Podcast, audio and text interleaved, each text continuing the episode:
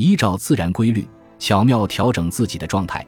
俗话说，人的状态七年有一变，必须依此改善并提升自己的品格。第一个七年中的知识开始明白事理，此后每过七年都会有一个进步。应该注意这一自然变化，以促其完成，并寄望于随后的每一个周期都能有所升华。就这样，随着境遇或执事的变化，很多人的做派也就发生了改变，而这改变常常是不到过分明显的时候不会被人觉察。按年龄做比喻，应该是二十像孔雀，三十如狮子，四十似骆驼，五十若蟒蛇，六十同家狗，七十成猴子，八十变废物。